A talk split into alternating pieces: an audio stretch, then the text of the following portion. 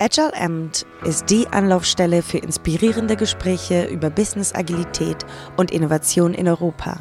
Unser Podcast bietet Hintergründe und Fallstudien aus der Mitte einer der größten Quellen agiler Meinungsführung weltweit, Accenture Solutions IQ.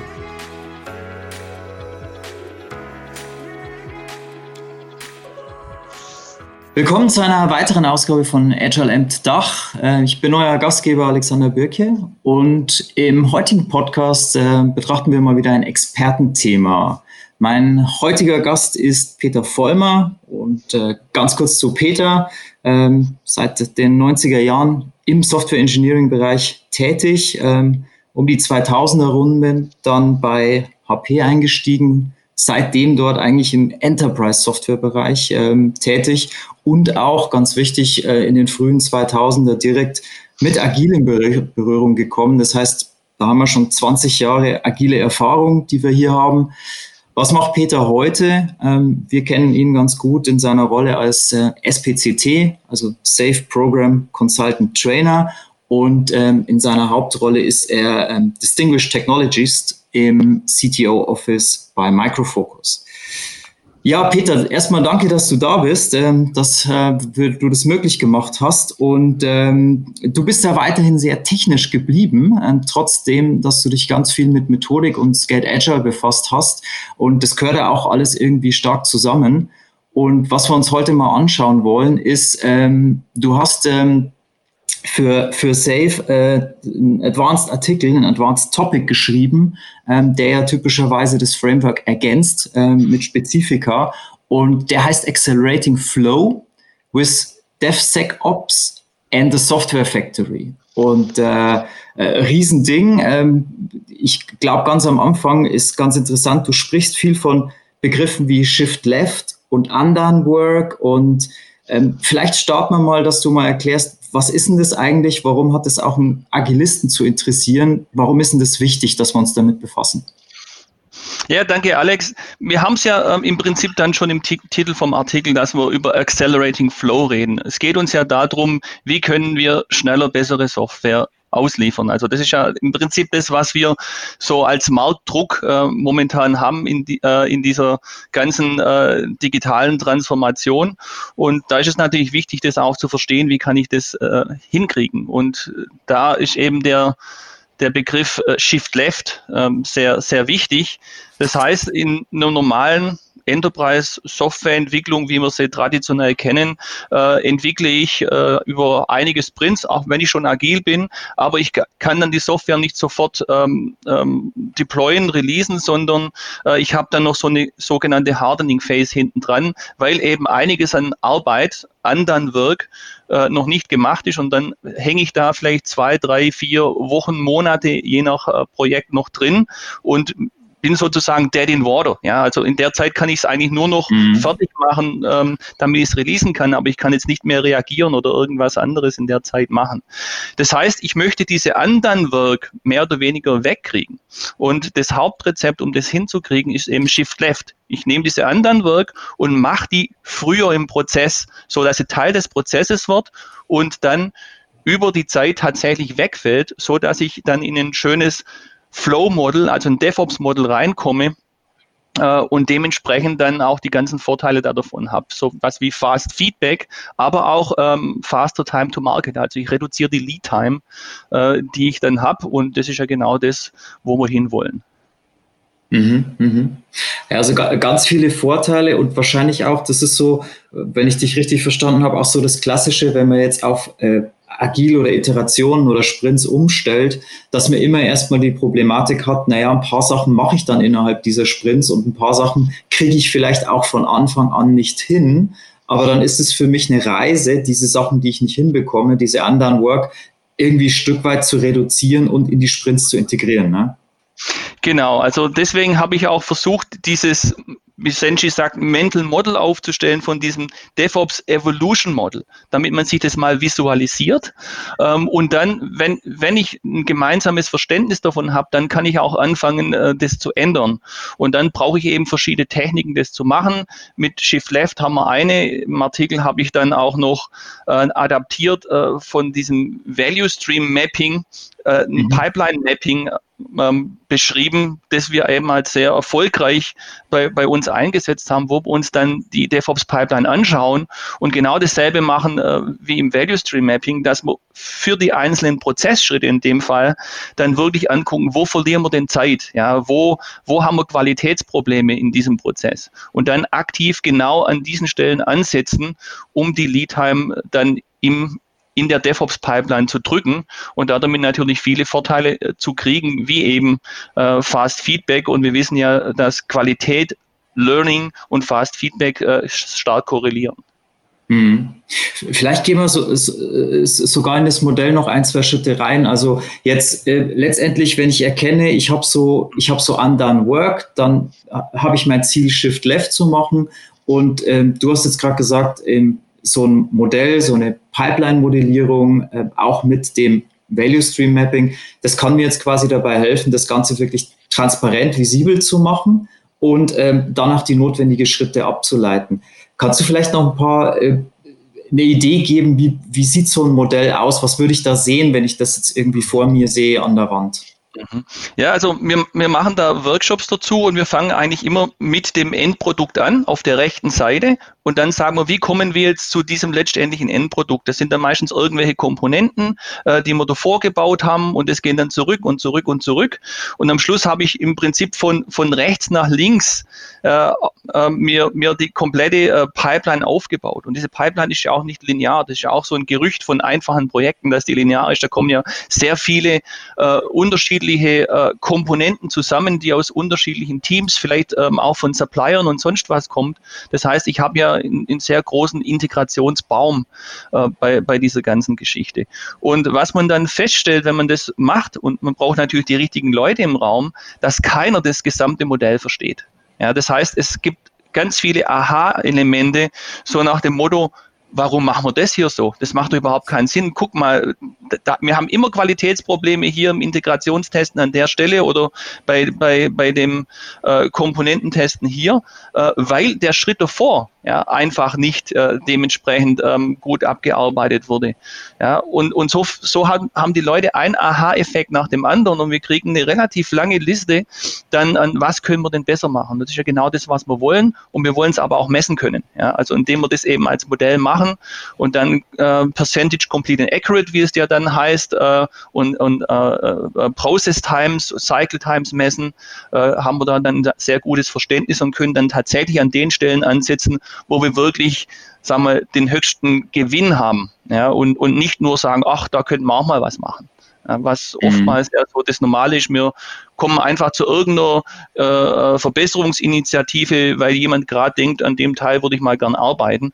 Aber vielleicht bringt mir der Teil gar nichts, weil meine Probleme wo ganz anders liegen. Deswegen dieser systematische Approach, ähm, diese, diese Pipeline aufzubauen, zu modellieren und dann wirklich an den Dingen zu arbeiten, wo das Endresultat tatsächlich dann auch äh, dementsprechend positiv verändert werden kann.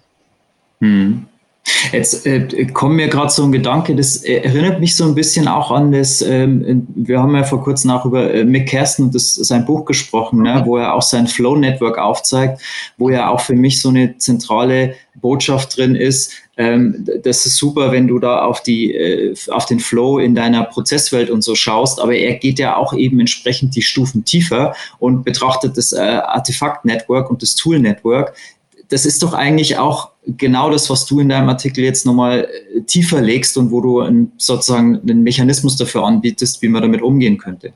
Ja, das ist eine sehr kurze Antwort, da hast du völlig recht. Ähm, Im Prinzip haben wir da so ein bisschen den Zeitgeist auch, also dass immer mehr Leute an verschiedenen Stellen genau das bemerken, dass wir hier ähm, in Value Stream Network haben. Also der Begriff wird in zwei unterschiedlichen Kontexten verwendet, aber in dem Fall wirklich zu sagen, ähm, ich habe halt hier keine lineare Pipeline, sondern es spielen sehr viele Faktoren mit und ich brauche ein Gesamtbild und basierend auf diesem Gesamtbild äh, kann ich das ja dann verbessern. Und dass Mick Kirsten gerade derjenige ist, der das macht, verstehe ich völlig äh, tasktop, ja, ähm, mit den Produkten. Genau. Sie machen ja nichts anderes wie irgendwo Tools verbinden, zu synchronisieren und genau zu versuchen, da damit diesen Flow zu schaffen.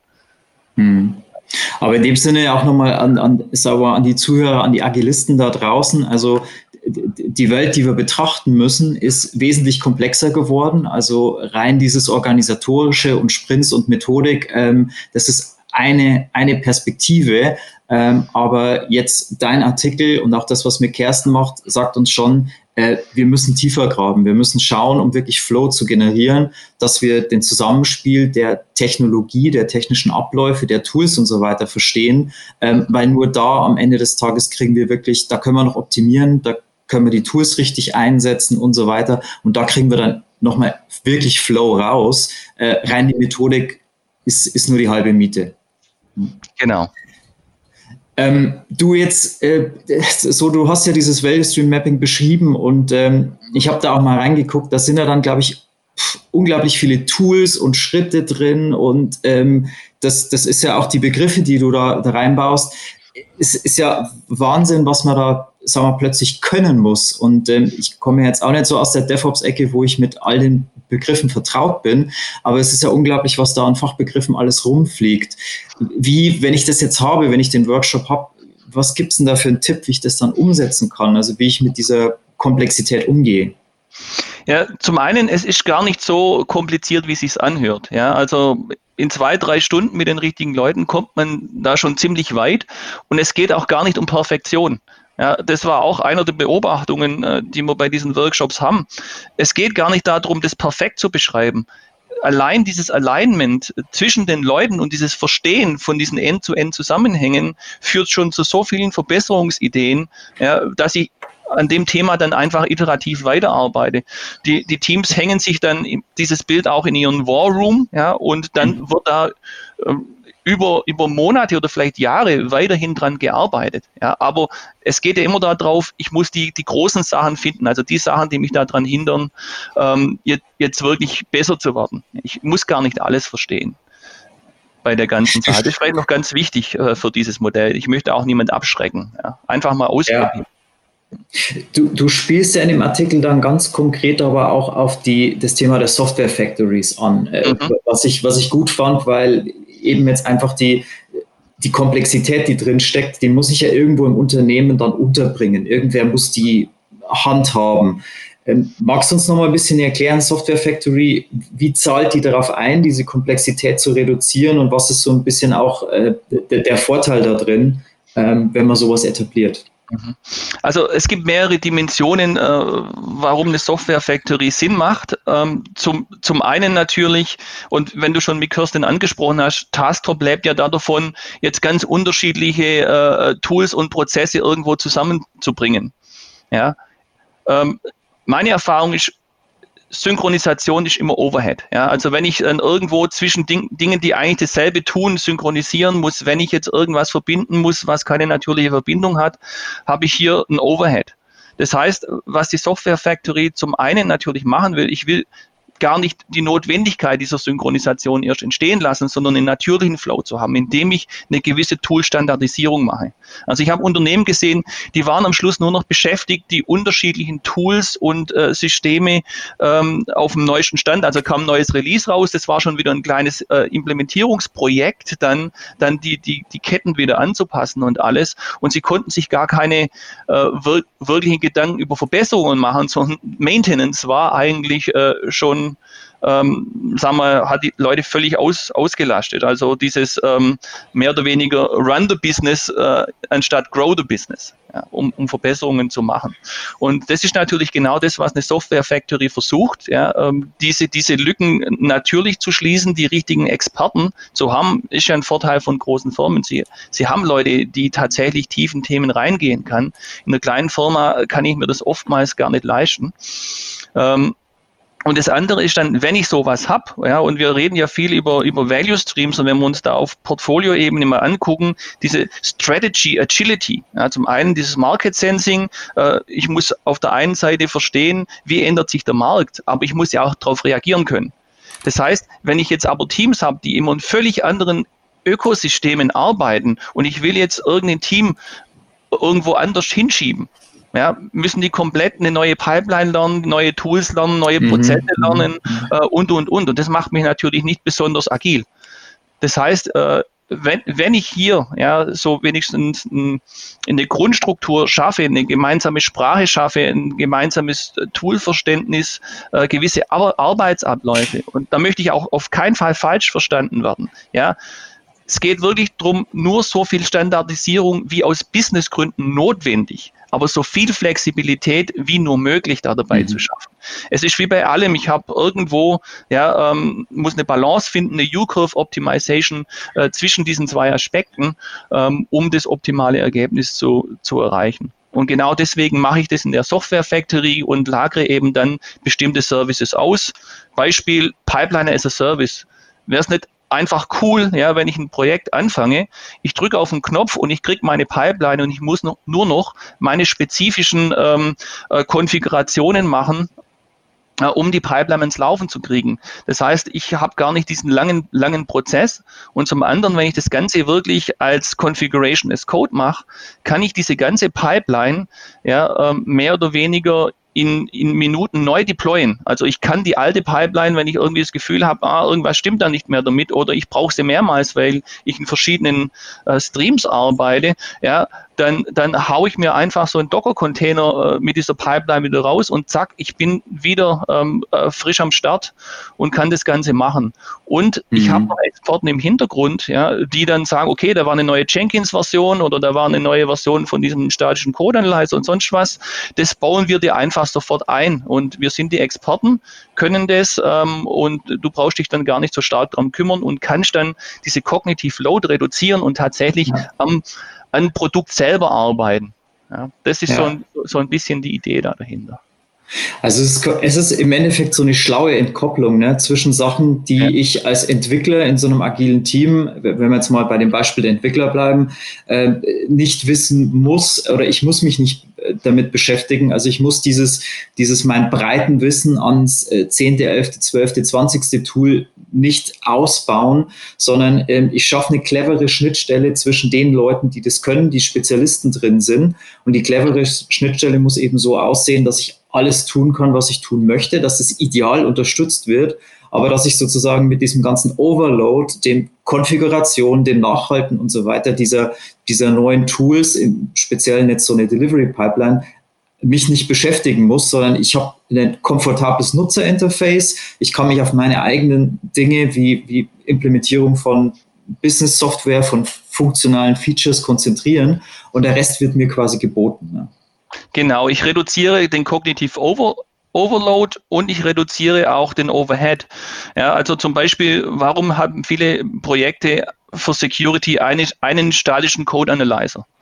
Mhm. Weil es gibt einfach nicht genügend Leute, damit ich fünf Code Analyzer, ja, um wirklich eine gute Abdeckung haben zu können, laufen lassen kann. Weil ich muss halt die in die Pipeline integrieren, ich muss die beherrschen, ich muss äh, mehr oder weniger die ganzen Muster definieren, ich muss einen Prozess haben, die False Positives daraus zu kriegen. Wenn ich da einen Overlap habe zwischen den Tools, möchte ich auch das zentral haben. Das heißt, ich brauche irgendwo Experten, die mir das zusammenführen, die mir vielleicht die Vulnerabilities dann auch gleich in mein ALM-Tool ähm, dementsprechend reintun, dass ich nicht fünf verschiedene Orte habe, wo ich diese Sachen maintainen muss. Ja, und, und, und. Also da kommt dann einfach diese Professionalität mit rein. Ja, ähm, dies, ja, diesen Overload und aber auch diesen Overhead zu reduzieren. Mhm.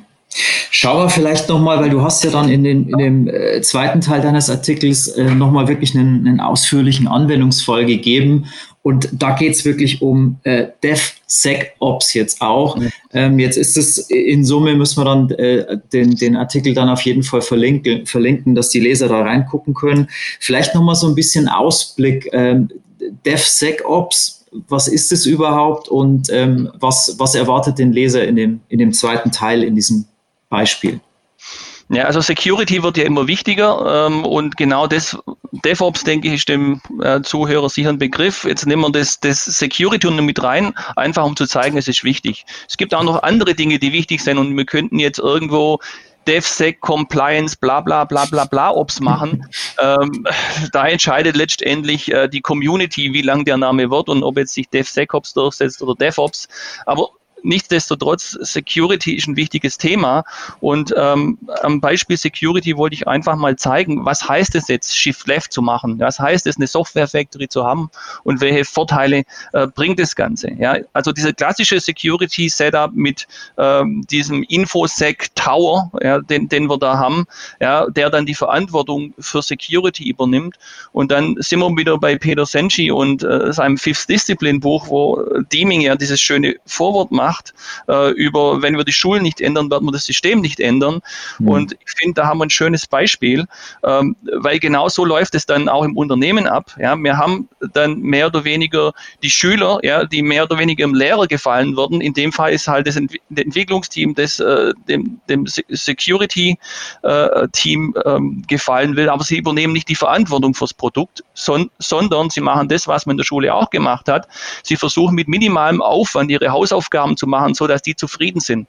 Ja, damit habe ich aber keine Ownership ja, äh, des Teams für die Security. Das heißt, um das wirklich hinzukriegen, muss ich Security ganz anders gestalten. Um Shift Left hinzukriegen, um das Mindset richtig hinzukriegen, muss ich das dezentral machen. Jetzt ist es aber so wie mit Schülern, äh, dadurch, dass ich das jetzt dezentral mache, äh, übernehmen die noch lange nicht die Verantwortung, sondern sie müssen ja das erstmal lernen. Sie müssen erstmal die Skills haben, also die, die Schulungen haben, äh, verstehen, wie der Prozess abläuft. Das heißt, diese ganze Vorbereitung muss ja mit sein. Ich ändere die Organisation, ich ändere das Mindset, das Know-how, das die Leute haben, um das überhaupt dann, dann soweit möglich, möglich zu machen. Und deswegen haben wir auch diesen, diesen Radar im, im Artikel drin, dass wir sagen, ich möchte als Unternehmen diese Security-Standards haben. Ja, aber das heißt noch lange nicht, dass das Team tatsächlich äh, äh, diese Maturity hat, es genauso zu machen. Und das muss ich auch dann wieder sichtbar machen und dann äh, kontinuierlich daran arbeiten, dass meine Teams tatsächlich auch befähigt sind, das zu liefern, was ich brauche. Mhm, mhm.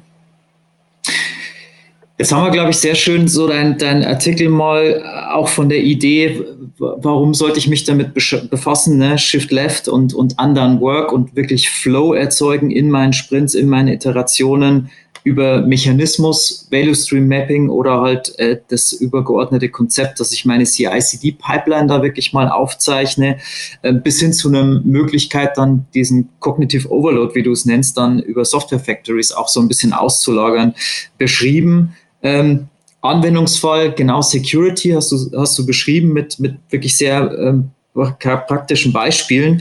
Vielleicht so zum Abschluss, ähm, was, was ist für dich da der nächste Schritt oder wie würdest, was würdest du auch den, den Zuhörern empfehlen, wie sie sich dem Thema nähern sollen, äh, wie da so die ersten Schritte sind oder wo man sich da auch einlesen soll? Mhm. Ja, also es geht ja tatsächlich um System Thinking. Also ich möchte wirklich ja eine End-zu-End-Betrachtung, keine lokalen Optimierungen haben, sondern ich möchte End-to-End-Lead-Time reduzieren, Qualität, Qualität erhöhen. Und dazu hilft mir natürlich ein mentales Modell, das jeder versteht. Es hilft mir, wenn ich eine gemeinsame Sprache, ein gemeinsames Ziel habe und die Zusammenhänge verstehe, was das Ganze angeht. Deswegen das DevOps Evolution Modell, das mir da dabei hilft, wo bin ich denn, werde ich besser? Ich kann es ja damit auch schön äh, visuell darstellen, ähm, ob, ich, ob ich mich verbessere bei der ganzen Geschichte. Als Tool haben wir dann äh, dieses CI-CD Pipelining Model. Es gibt auch noch andere äh, Methoden, die man da benutzen kann. Und um Cognitive Flow zu, ähm, zu reduzieren, um äh, Shift Left zu implementieren, um Overhead zu minimieren, ähm, habe ich dann die Software Factory ja, bei dem Ganzen. Und das ganze Ziel ist natürlich, irgendwo erfolgreicher Markt zu sein. Und mit diesen Maßnahmen erhöhe ich die Qualität, ja, ich reduziere mhm. Kosten und ich reduziere die Lead Time.